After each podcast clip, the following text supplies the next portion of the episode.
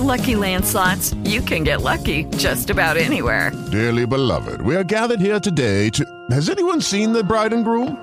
Sorry, sorry, we're here. We were getting lucky in the limo and we lost track of time. No, Lucky Land Casino, with cash prizes that add up quicker than a guest registry. In that case, I pronounce you lucky. Play for free at LuckyLandSlots.com. Daily bonuses are waiting. No purchase necessary. Void were prohibited by law. 18 plus. Terms and conditions apply. See website for details.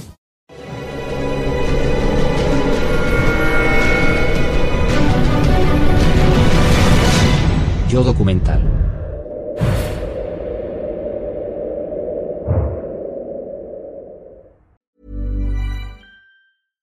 ACAST recommends podcasts we love. I'm Sheila Shoiga, the host of Ready to Be Real, which features thought leaders like Dr. Joe Vitale and Nejwa Zabian, along with those who have extraordinary stories to tell. And I also speak to experts on topics as varied as sleep, relationships, aging, folklore, grief, sex, and spirituality. So, for honest and compelling conversations, new episodes of Ready to Be Real release every week, wherever you get your podcasts. ACAST is home to the world's best podcasts, including the critically acclaimed West Cork and the one you're listening to right now. Lucky Land Casino asking people what's the weirdest place you've gotten lucky? Lucky? In line at the deli, I guess? Aha, in my dentist's office. More than once, actually. Do I have to say? Yes, you do. In the car before my kids' PTA meeting. Really? Yes. Excuse me, what's the weirdest place you've gotten lucky? I never win and tell. Well, there you have it. You can get lucky anywhere playing at LuckyLandSlots.com. Play for free right now. Are you feeling lucky? No purchase necessary. Void where prohibited by law. 18 plus. Terms and conditions apply. See website for details. With Lucky Land slots, you can get lucky just about anywhere. Dearly beloved, we are gathered here today to. Has anyone seen the bride and groom? Sorry, sorry, we're here. We were getting lucky in the limo and we lost track of time. No, Lucky Land Casino, with cash prizes that add up quicker than a guest registry. In that case, I pronounce you lucky. Play for free at LuckyLandSlots.com. Daily bonuses are waiting. No purchase necessary. Void were prohibited by law. 18 plus. Terms and conditions apply. See website for details.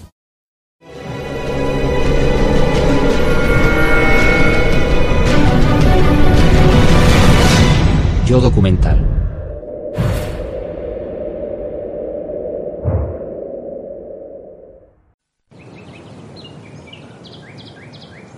La escuela secundaria de Tuol Sleng está protegida por una valla en un tranquilo distrito de la capital de Camboya, Phnom Penh.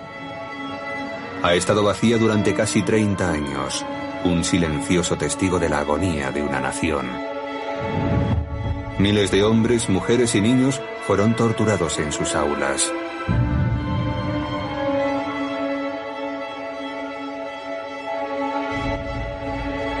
Y después fueron llevados a las afueras de la ciudad para ser ejecutados. Cerca de dos millones de personas perecieron en los campos de la muerte de Camboya. La cuarta parte de su población murió en menos de cuatro años. Un hombre en particular fue el principal responsable de este genocidio secreto. Empleó el hambre y el terror para controlar no solo lo que su pueblo hacía y decía, sino también cómo vestía, dónde vivía e incluso a quién amaba. Su nombre, Pol Pot. Camboya estuvo cerrada al mundo y no existen filmaciones sobre aquella época de hermetismo. Pero basándonos en las palabras y en el testimonio de los que la conocieron bien, les ofrecemos la historia del viaje de Pol Pot a los campos de la muerte.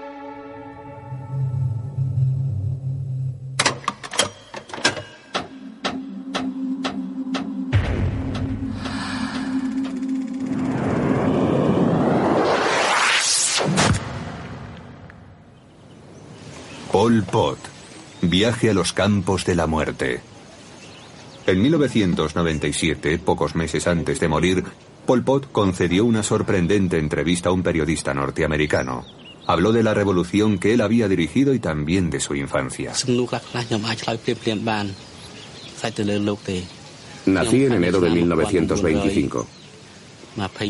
Lo recuerdo bien porque mi madre lo escribió con tiza en una pared de mi casa. Mis padres eran agricultores y yo, de joven, les ayudaba en las tareas del campo. Pol Pot, o Salot Sar, que es su verdadero nombre, provenía de la misma clase de terratenientes que él más tarde calificaría de parásitos.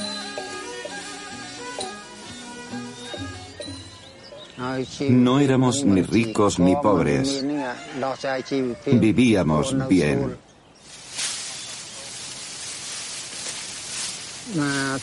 Necesitábamos ayuda en época de recolección y nuestros vecinos nos ayudaban a cosechar el arroz y a arar los campos. De niño, Salot Sar era bueno, amable y trabajador. Ahora cuando lo digo, nadie me cree. Desde que era niño, siempre he procurado no hablar de mí mismo. Es algo natural en mí. Soy taciturno y muy modesto.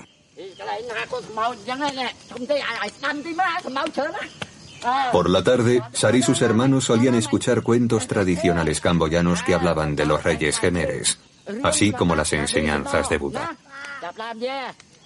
Camboya era un país pobre, con una sociedad rural. La mayor parte de la gente no solía viajar a muchos kilómetros de sus arrozales, pero el padre de Sar quería una vida diferente para su hijo.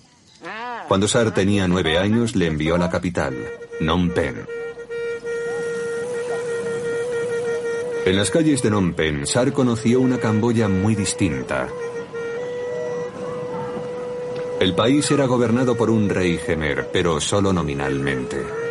Los franceses eran los verdaderos dueños de la colonia. Los niños privilegiados recibían educación en francés y Sar fue uno de esos privilegiados. Estudió literatura francesa, así como la historia del país galo incluida la revolución y la época del terror que la siguió.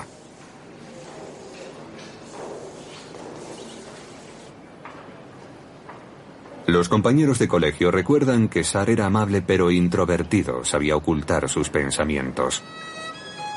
No fue un estudiante especialmente bueno.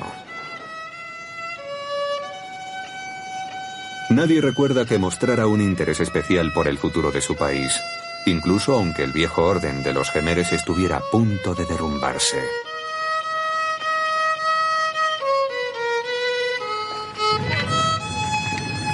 Los franceses mantenían una dura lucha por seguir gobernando en el vecino Vietnam, donde el ejército comunista combatía por la independencia. Las guerrillas comunistas del Viet Minh entrenaban a pequeños grupos de camboyanos. Sus ataques se producían en remotos puestos fronterizos, pero su grito independencia nacional empezaba a resonar por toda Indochina. Cuando Salot Sar tenía 20 años, visitó con unos amigos los grandes templos de la jungla de Angkor. Construidos en el momento cumbre de la civilización Gemer hace más de 700 años, siguen siendo el símbolo de la nación, la visita causaría una impresión duradera en aquel estudiante que acabaría siendo conocido como Pol Pot. Si nuestros antepasados pudieron construir Angkor Wat, es que podrían hacer cualquier cosa. Debemos revivir nuestro espíritu y orgullo nacional para defender la nación, construir un país sólido y conservarlo para siempre. Fue el comienzo de un viaje que cambió la vida de Sar para siempre. En 1949, Sar era uno de los pocos afortunados que podían estudiar en la capital del imperio colonial.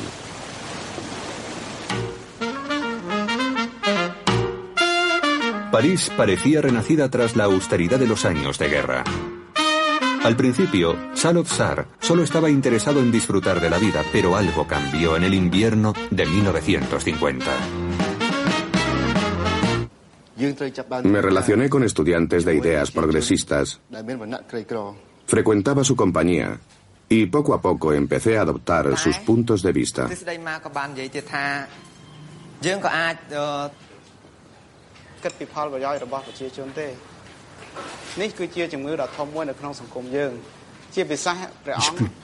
Discutíamos, intercambiábamos ideas y emergieron dos tendencias. Una a favor de luchar por la independencia con medios pacíficos y otra la de un grupo radical que estaba a favor de la lucha armada. Salazar tenía un punto de vista radical.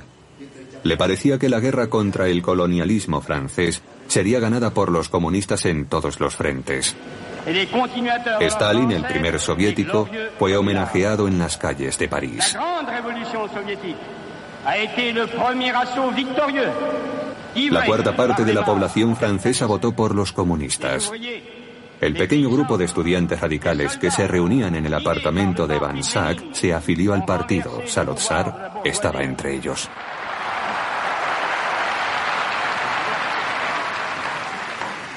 Sar se había convertido en un revolucionario que pretendía expulsar de Camboya la potencia colonial. En 1953 decidió regresar a su país para luchar por la independencia.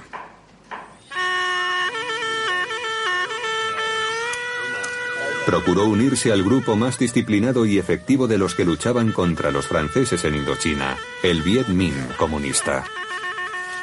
Pero durante sus primeros meses en la jungla, al camarada que venía de París le asignaron el cuidado del huerto que había en el campamento. Casi todos eran vietnamitas. Solo había un puñado de camboyanos. Estuve mucho tiempo sin hacer gran cosa. Después me dejaron trabajar en la cocina. Realmente los camboyanos no interveníamos mucho. Meses después de que Sarozar se uniera a los vietnamitas en su lucha por la independencia, se hizo evidente que los camboyanos dependían totalmente de ellos.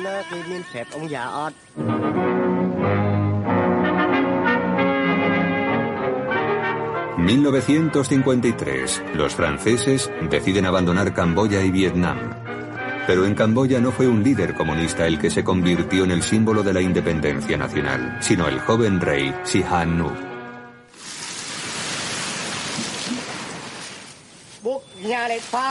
El Viet Minh controlaba más de la mitad del país, pero no quisieron seguir luchando para imponer el comunismo en Camboya y firmaron la paz con el rey.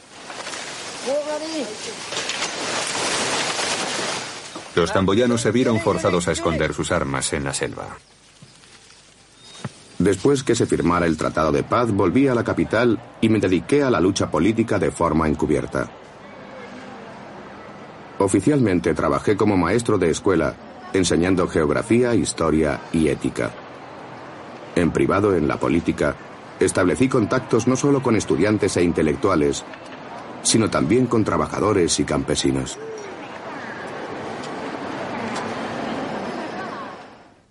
Fue entonces cuando Salazar coincidió con el que sería su aliado más íntimo, el hermano número dos, Nuon Chi, considerado corresponsable de los genocidios perpetrados en los campos de la muerte. Salazar tenía cierta capacidad para atraer nuevos afiliados al partido. Era modesto, una persona encantadora, a la vez que inteligente y apto para explicar las cosas de modo que la gente las entendiera. Salazar recordaba aquella época diciendo que trabajó incansablemente para el partido, pero existe una historia poco conocida. El hombre que en París había despertado el interés de Sar por la política había regresado a Camboya para hacer campaña en las primeras elecciones libres. Cuando regresó, desayunábamos juntos todas las mañanas y hablábamos y preparábamos la campaña electoral del Partido Democrático. Pero las elecciones no eran lo único que atraían a Sar a la casa de Van Sack cada día. Ella se llamaba Sung Son Mali. Su madre era princesa y vivía en el Palacio Real. Se veía con Charlotte Sar en mi casa. En aquel tiempo ella le amaba y esperaba que Charlotte Sar se convirtiera en alguien importante. Pero las esperanzas de Sar, que quizá pretendía vivir con su en mal y lejos de la lucha revolucionaria, se derrumbaron un año después de su regreso. El ganador de las primeras elecciones del país fue el rey Sihanouk, este había renunciado a su trono para presentar su candidatura, pero no renunció a sus poderes y se aseguró la victoria arrestando a sus oponentes políticos. Tomar parte en unas elecciones es pura propaganda. Al final, las elecciones son una lucha por el poder, y los que ya tienen de hecho el poder en sus manos son los que deciden el resultado final. Fue un momento crítico para Sar. Las esperanzas de un giro democrático en Camboya se vinieron abajo. Y más dolorosa aún fue la pérdida personal que experimentó. Marcó completamente su vida. Sung Song abandonó a Salotsar para unirse al segundo de Sihanouk se fue con alguien más rico y más poderoso que Salotsar, que no era más que un pobre revolucionario sin revolución. Al cabo de un año, Salotsar se casó, pero con una mujer muy diferente. Sorprendió a todos que se casara con Kyupomari, porque ella pertenecía al Partido Comunista. Había sido educada en Francia también. Era una profesora muy respetada en Camboya. Formarían un matrimonio perfecto entre revolucionarios. La pareja empezó a trabajar intensamente en el partido. Los riesgos eran mayores que nunca. El rey Sihanouk había emprendido una campaña contra el Partido Comunista a cuyos miembros bautizó con el sobrenombre de Gemeres Rojos.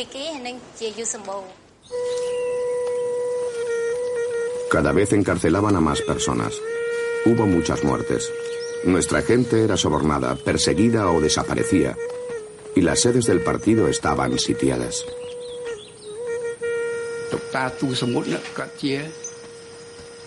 Tusamut, el secretario del partido, fue arrestado por la policía. Le llevaron a las afueras de Phnom Penh y le mataron. Fui a ver a Salotsar, que era miembro del comité permanente del partido. Yo era adjunto al secretario y le dije que no quería aceptar el cargo. Le pedí que aceptara la jefatura en mi lugar. Nuon Chi se aseguró de que su camarada Salotsar se convirtiera en el hermano número uno. La policía me conocía y me perseguía, aunque nunca sabía dónde estaba. Pero en 1963 decidí que no podía seguir en Phnom Penh y me fui a la selva con los maquis. Tardaría 12 años en regresar a Phnom Penh, no como Salotsar, sino como Pol Pot. Al principio se vio obligado a pedir ayuda a los camaradas norvietnamitas para conseguir comida y refugio. Disponían de nuevos refugios en la frontera con Camboya, pero realizaban sus ataques en el interior de Vietnam. Un poderoso y nuevo enemigo había ocupado el lugar de Francia en el sur, un enemigo decidido a impedir la propagación del comunismo. Los Estados Unidos.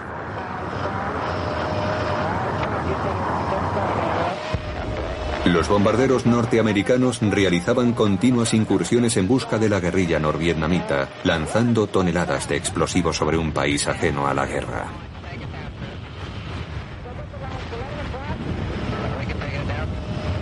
A lo largo de 10 años, cerca de 150.000 camboyanos, la mayoría de ellos campesinos, murieron debido a los bombardeos norteamericanos. Los americanos realizaban cada vez más bombardeos, y cuanto más nos bombardeaban, más gente se nos unía. Nuestras fuerzas eran cada vez mayores.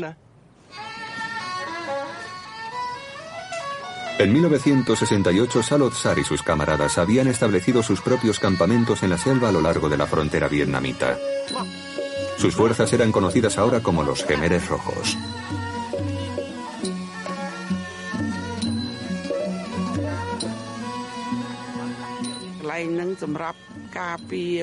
Nuestro centro de mando se llamaba K5. Estaba situado muy lejos de cualquier población. El campamento K5 era donde se celebraban las reuniones importantes y donde vivía Salotsar. Tenía sus propios guardias muy numerosos. Salotsar ya no era un combatiente más, sino Pol Pot. el poderoso jefe del partido. Ya no era Salotzar, porque todos los jefes habíamos cambiado de nombre para despistar al enemigo. El anonimato tenía una importancia vital. Sin él no podíamos ganar la guerra. Pol Pot decidió vivir aislado en lugares conocidos solo por miembros del partido. Y fue dentro de este pequeño círculo donde empezó a fermentar el nuevo comunismo camboyano. Vivía en un área rural muy aislada. Allí mis puntos de vista cambiaron mucho. Lo que experimentamos en el campo causó una gran impresión en todos nosotros.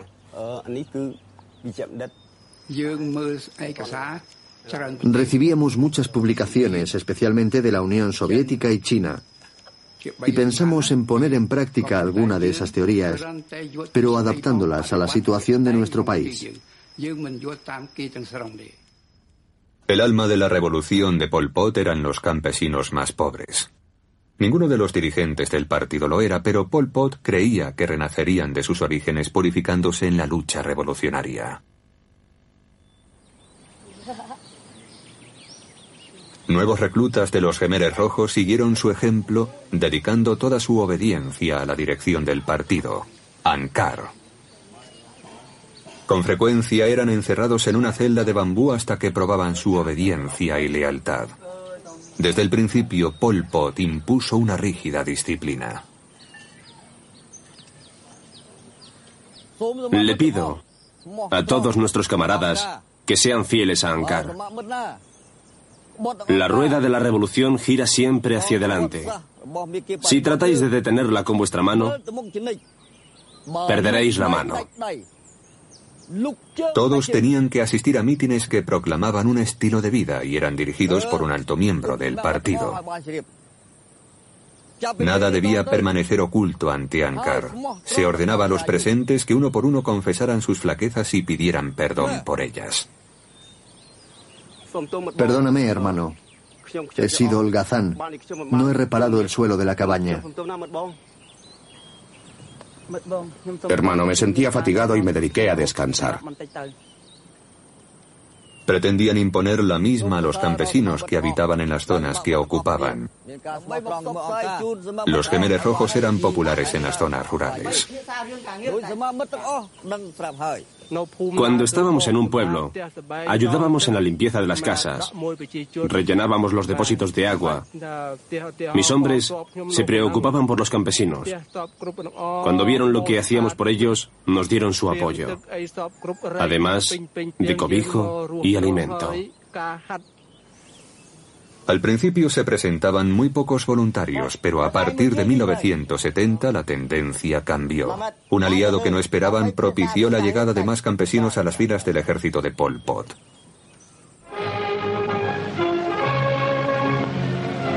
With deep love for his motherland, Sambek Sihanouk affectionately kisses a handful of earth he has gathered. El antiguo rey de Camboya había sido depuesto en una revuelta militar y ahora pretendía hacer causa común con los Gémeres Rojos que le permitieron hacer una grabación de su visita a los campamentos de la selva. Era la primera visión exterior de aquel mundo oculto. Pol Pot procuró permanecer en la sombra, pero su revolución empezó a llamar la atención desde la visita del rey.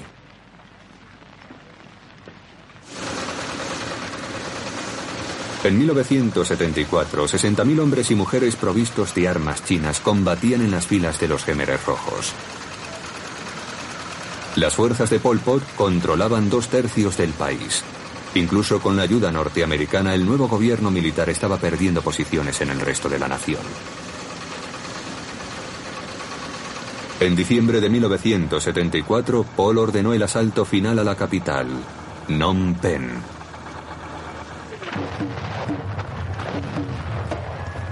Refugiados de todo el país abarrotaban las calles de una ciudad que ahora albergaba más de dos millones de habitantes. Cuando los gemeres rojos empezaron a estrechar su cerco a la capital, muchos ciudadanos huyeron. El embajador estadounidense y sus colaboradores se marcharon el 12 de abril. Cinco días más tarde cesó la resistencia efectiva. La guerra había terminado. De repente todo quedó en silencio. Dejé de oír el ruido de los misiles y de las balas. Ya no se veían aviones. Ya no se veía ni oía nada. Después de 20 años planeando y combatiendo, Pol Pot podía construir su sociedad soñada. Según el nuevo calendario revolucionario, el 17 de abril de 1975 se convirtió en el primer día del año cero. Dimos la bienvenida a los gemeres rojos izando cualquier cosa blanca que teníamos a mano. Creíamos que era el final de la guerra, pero nos dijeron que teníamos que marcharnos. Los soldados del gobierno que no se habían puesto ropas de civil fueron fusilados en el acto. Yo tenía miedo porque llevaba uniforme militar y corrí a casa a cambiarme.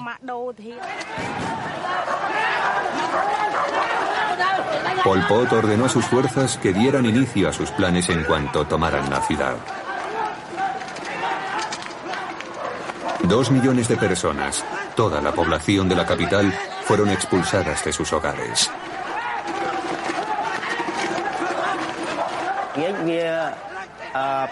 Dijeron que todos, las familias al completo, debían salir de Phnom Penh para marcharse al menos a tres kilómetros de la ciudad. Nos dijeron que los americanos iban a bombardear Phnom Penh y que moriríamos todos.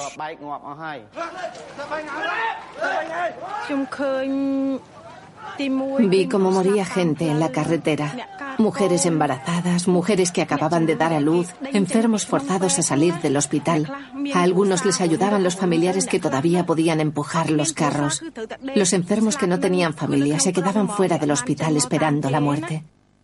No hubo ninguna incursión americana, todo respondía a una decisión de los jefes del partido que querían construir una nueva sociedad sin importar el coste. Si queremos defender los frutos de la revolución, nada debe detenernos. Debemos golpear mientras el hierro está candente para construir el socialismo.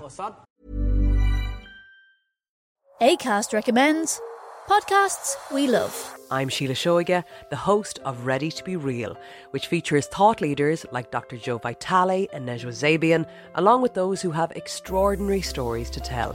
And I also speak to experts on topics as varied as sleep, relationships, aging, folklore, grief, sex, and spirituality. So, for honest and compelling conversations, new episodes of Ready to Be Real release every week, wherever you get your podcasts. ACAST is home to the world's best podcasts, including the critically acclaimed West Cork and the one you're listening to right now. Lucky Land Casino asking people what's the weirdest place you've gotten lucky? Lucky? In line at the deli, I guess? Aha, in my dentist's office. More than once, actually. Do I have to say? Yes, you do. In the car before my kids' PTA meeting. Really? Yes. Excuse me, what's the weirdest place you've gotten lucky? I never win and tell. Well, there you have it. You can get lucky anywhere playing at LuckyLandSlots.com. Play for free right now. Are you feeling lucky? No purchase necessary. Void where prohibited by law. 18 plus. Terms and conditions apply. See website for details. El partido debe ejecutar su misión usando el filo de la violencia. Este es el factor más importante, el factor decisivo, el poder que hace que todo progrese.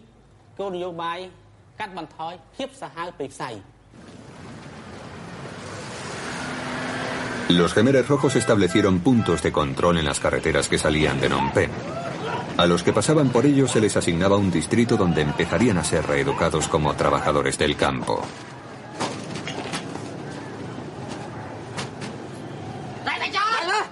Cámaras, relojes, libros, cualquier cosa que distinguiera a los ciudadanos de los campesinos era confiscada por Ankar.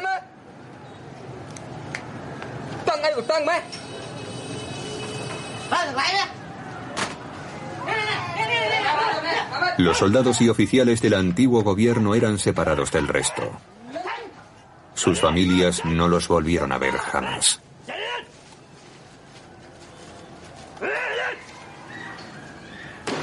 En las calles quedaron los soldados campesinos de Pol Pot, destruyendo los símbolos de un mundo civilizado y moderno que no comprendían.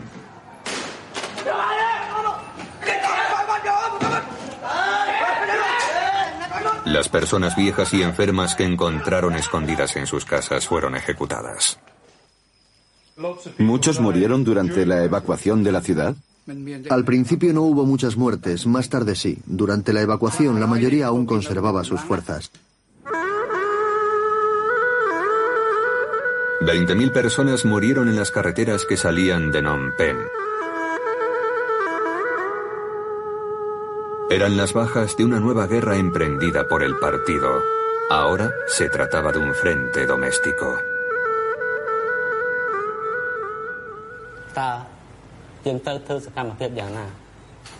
¿Cómo debemos afrontar nuestras acciones? Igual que en la guerra. Debemos organizar una ofensiva en todo el país. Eso lo aprendimos en la guerra. Si el mando es fuerte, ganaremos. Y debemos hacer lo mismo para construir la economía. La nueva y democrática Campuchea había dado un paso atrás hacia edades ancestrales. Ankar quería que todos sus habitantes fueran campesinos. Las gentes de los pueblos y de las ciudades debían purificarse por medio del trabajo manual. Todos tenían que trabajar en los campos y vestirse de la misma manera. Pero no todos eran iguales en la nueva sociedad. Los que venían de la ciudad se convirtieron en la nueva gente. Nos trataban de manera muy distinta a la gente del campo. Con nosotros utilizaban un lenguaje soez. Nos llamaban capitalistas. Debo admitir una cosa. No sé cultivar arroz. Ni siquiera sé cómo sembrar arroz.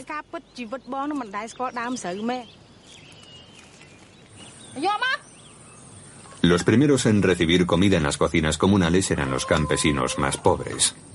Tenían derecho a una ración completa. Los últimos eran la nueva gente de la ciudad. Nunca quedaba suficiente comida para ellos. El control y el hambre eran las armas para la reeducación. Estaba prohibido intentar conseguir más comida. A los que descubrían cogiendo fruta, Ankar los acusaba de robo. Pero existía un crimen mucho más grave, el individualismo.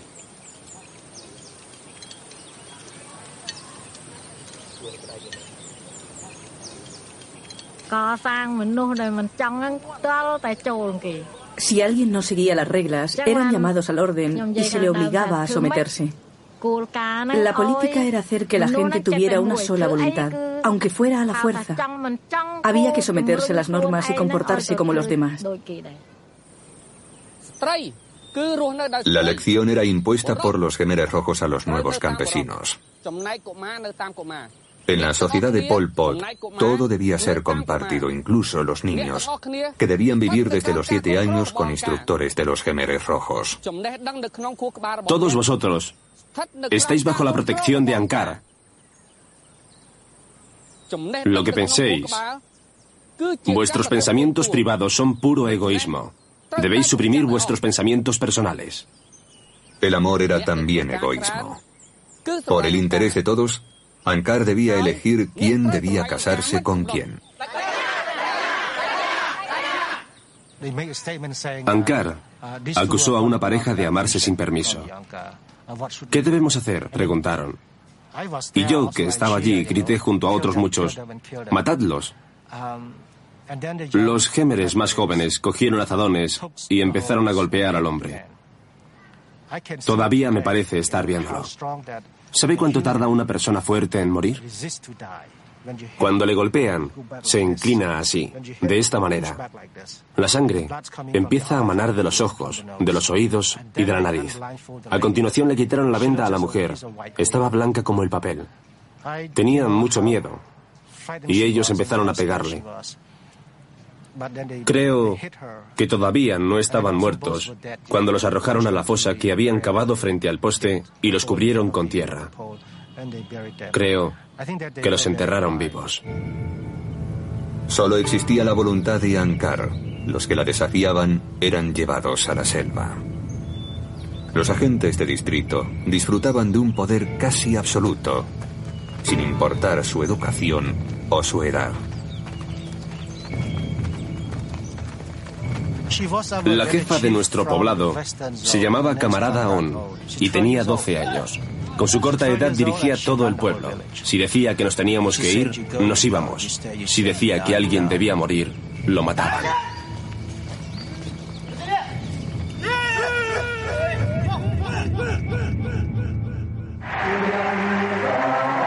Paul le decía a sus camaradas que la pureza de su revolución era un ejemplo para el resto del mundo comunista. En abril de 1976, su nuevo gobierno organizó un desfile en Phnom para celebrar el progreso conseguido el año anterior. El partido creía que el país marchaba rumbo a una nueva y próspera era de igualdad.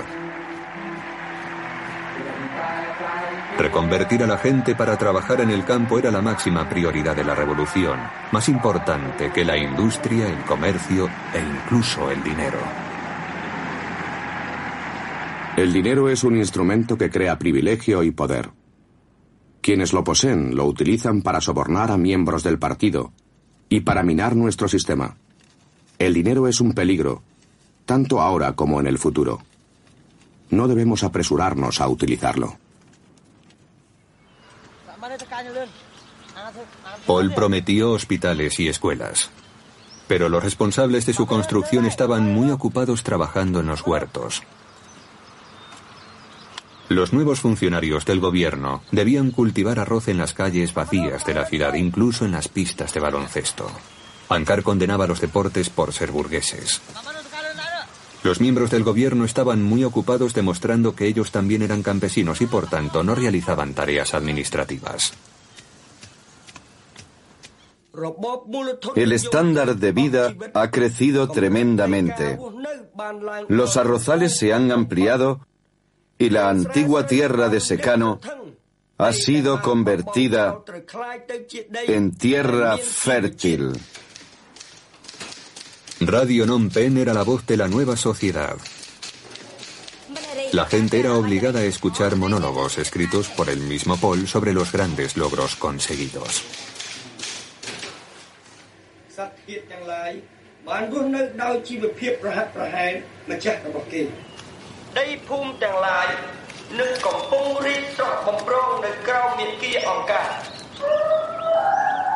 Pero la realidad era muy diferente.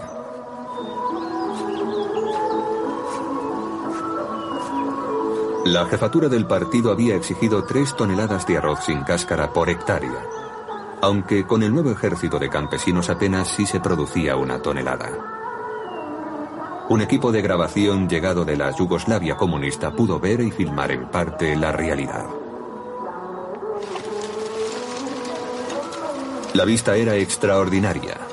Miles de trabajadores dedicados exclusivamente a la construcción de canales y presas para Ankar, pero los cercanos arrozales estaban casi vacíos. Dos terceras partes de la gente de mi comuna trabajaba en otros lugares construyendo presas, cavando canales y todo tipo de obras públicas. Solo una tercera parte trabajaba en los arrozales.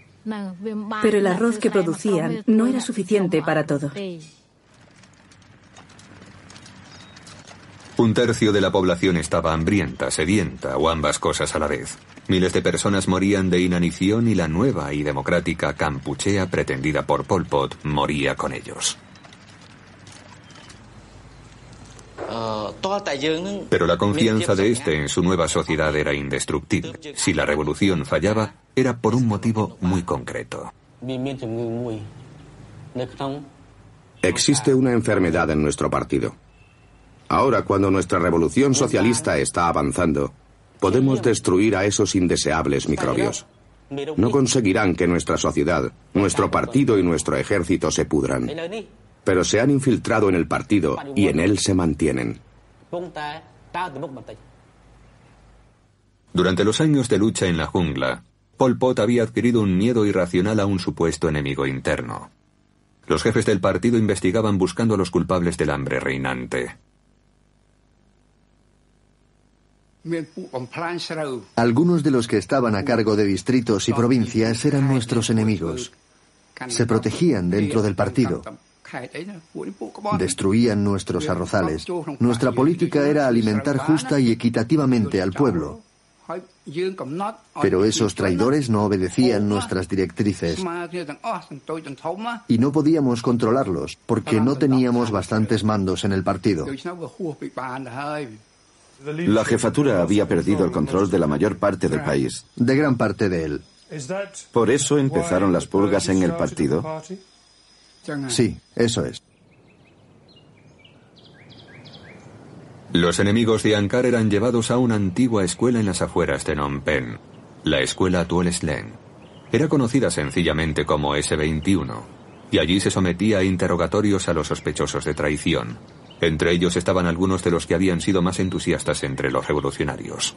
Más de 14.000 personas pasarían por esta prisión en poco más de tres años.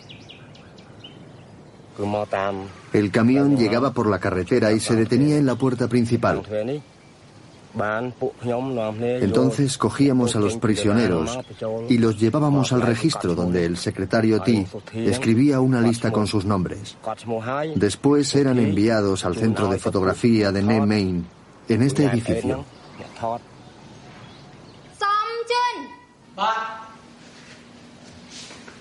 Todos los que llegaban a ese 21 eran fotografiados para engrosar los archivos de la prisión.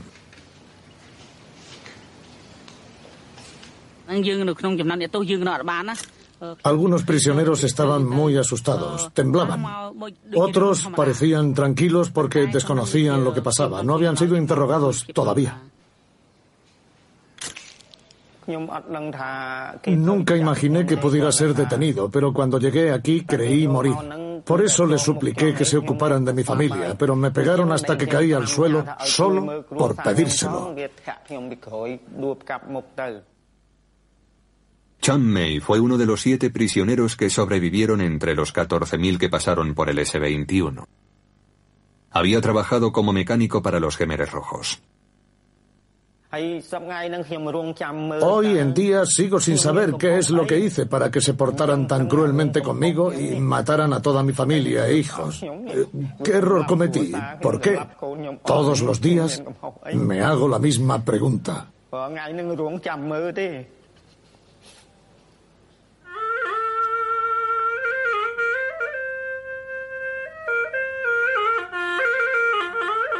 Las fotografías tomadas a los prisioneros en sus primeros momentos de cautiverio son el único testimonio de los hombres, mujeres y niños que pasaron por el S-21.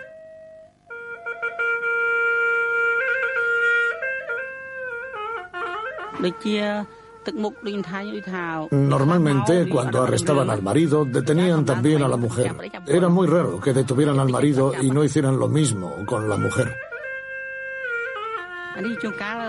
Si la prisionera tenía un hijo, entonces los fotografiaban juntos. Después de que los prisioneros fueran fotografiados, los llevaban a las celdas.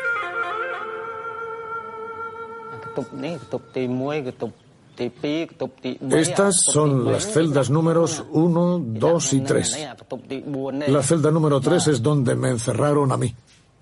Si querían interrogar a alguien detenidamente, le confinaban en solitario. Esta es la cadena que me pusieron en los pies.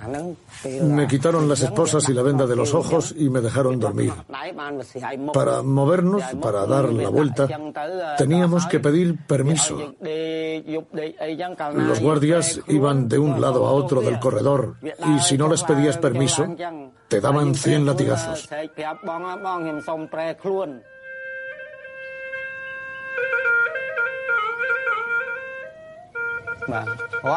Estuve así durante 12 días y 12 noches. Fue realmente terrible.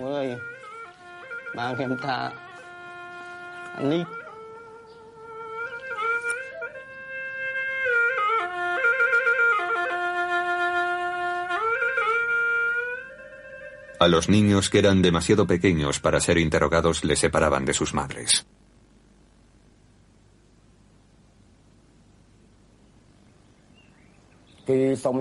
Algunas mujeres me dijeron que llevaron a sus hijos al centro de niños y que tuvieron que dejarlos allí.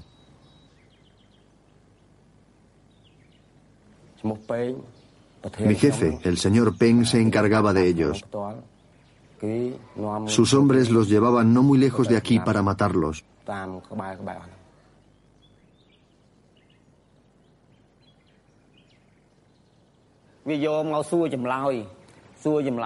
Me trajeron aquí para interrogarme. Me preguntaron que cuándo me había unido a la CIA o al KGB. Me dijeron que tenía que contarle todo a Ankar o moriría. Sinceramente no sabía lo que eran la CIA y el KGB. Me arrancaron las uñas de los pies, de los dos, con unos alicates. Al tercer día me dieron descargas eléctricas porque seguía negando las acusaciones. Después de 12 días de tortura, Chan Mei confesó como todos los torturados.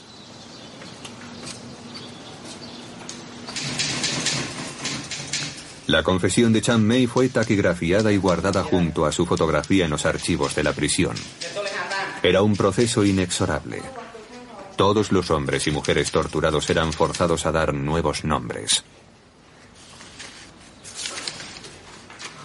En algunos casos se tomaba una segunda fotografía para los archivos cuando ya estaban muertos, después de haber sido torturados.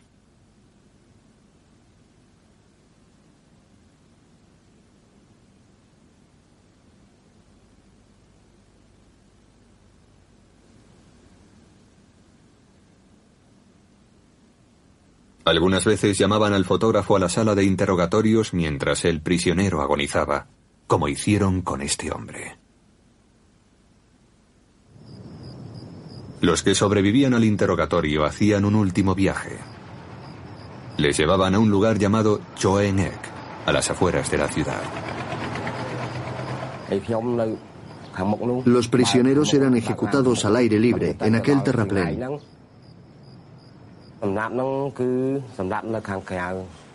Tenían cavadas grandes fosas. Los prisioneros eran llevados uno a uno hacia ellas.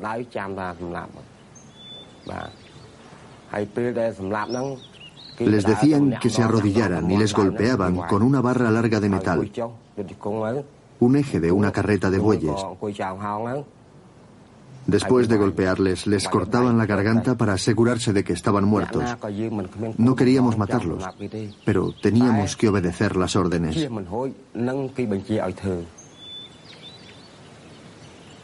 Este es el campo de exterminio de Choenek. Pero había otros, 200 prisiones y 20.000 campos con fosas. Restos de hombres, mujeres y niños siguen hoy en día dispersos por el campo de Choenek. Muchos de los que murieron aquí fueron en su momento algunos de los más fieles seguidores de Pol Pot. Muchos antiguos camaradas suyos, jefes superiores del partido, fueron purgados y ejecutados. No fueron muchos. Algunos no admitieron sus errores, pero otros los admitieron en alguna reunión y fueron aceptados. No matamos a muchos, solo a la mala gente, no a la buena. Para Pol Pot, las purgas eran una gran victoria. Pero su despiadada persecución de un enemigo imaginario conduciría al colapso final de la revolución propugnada. Además, un nuevo enemigo acechaba en la frontera, Vietnam. Existía una vieja disputa fronteriza. Los antiguos camaradas estaban a punto de entrar en guerra y, sin embargo, en la primavera de 1978, Pol Pot ordenó su última y más sangrienta purga.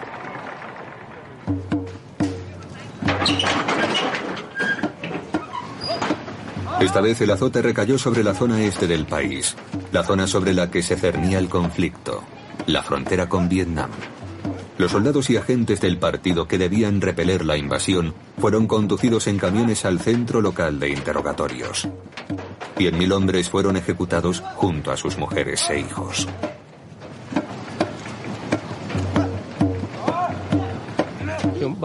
Los vi en el edificio de la escuela. Les tapaban los ojos y los fusilaban. Les pregunté a los ejecutores si los niños que tenían las madres en sus brazos eran también traidores. Les ordené que liberaran a los prisioneros. El número total era de unos mil, pero solo 600 fueron liberados. 400 habían muerto antes de que yo llegara. Les dije que necesitábamos gente para defender el país, y si los mataban a millares, ¿quién lo defendería? La invasión vietnamita empezó en la zona este del país el día de Navidad de 1978. Trece días más tarde cayó Phnom Penh. El colapso fue total. Pol Pot huyó a la selva.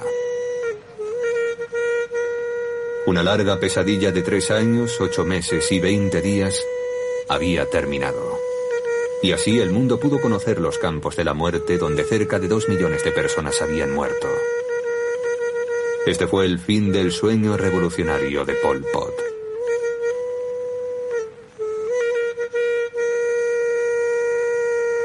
Pero no el final del dictador. Los gemeres rojos lucharían en la jungla durante casi 20 años.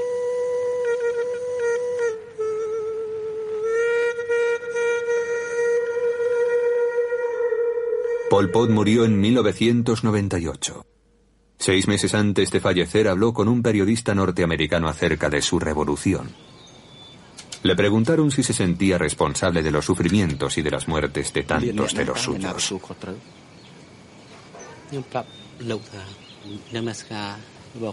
Quiero decirle que mi conciencia está limpia. Todo lo que hice fue ante todo lo más importante para la nación y para el pueblo, el pueblo de Camboya.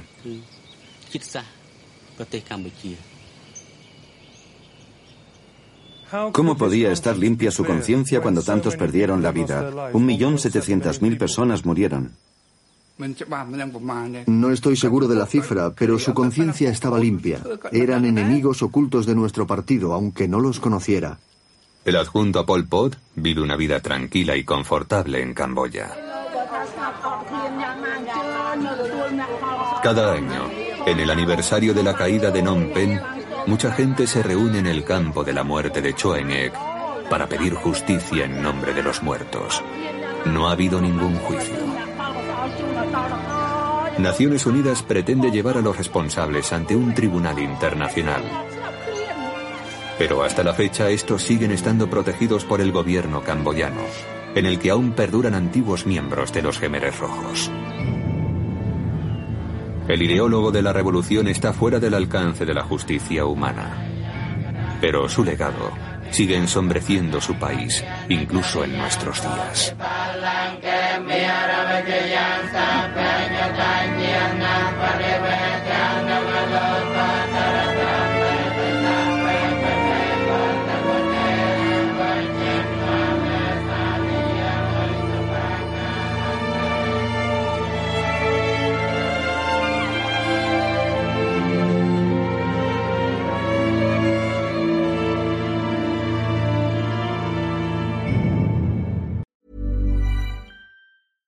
Ag Electric Ireland, Tóm muid semánta dargus de méí a charú nóir is gá. Sin an fá go chruthigmuid ar mátaíochtta de chustaméí. Chn tú a chuinal ar agus sús chun dáta foioinúor serviceí agus ar nachfaníatóir fóldit. Cuir an armátaíochtta nu a réim se réach ar fá. Tú a charú de vile é íag, Erla sí chun ditú foioine bh vanistú agus an tolas is déine faoi haíochttaí an rialtas. Torcourt ar electricireland.ie. The world is getting a little more. more. But maybe more could mean something else. More means more proactive green energy solutions. More means more wind turbines and more recycling. More means more biodiversity and more energy storage. More means more hydrogen and more solar farms because more clean energy means more efficient living, means more thriving communities, means more energy autonomy. That's why we're more than Mona. Learn more at morethanmona.ie. Board Namona.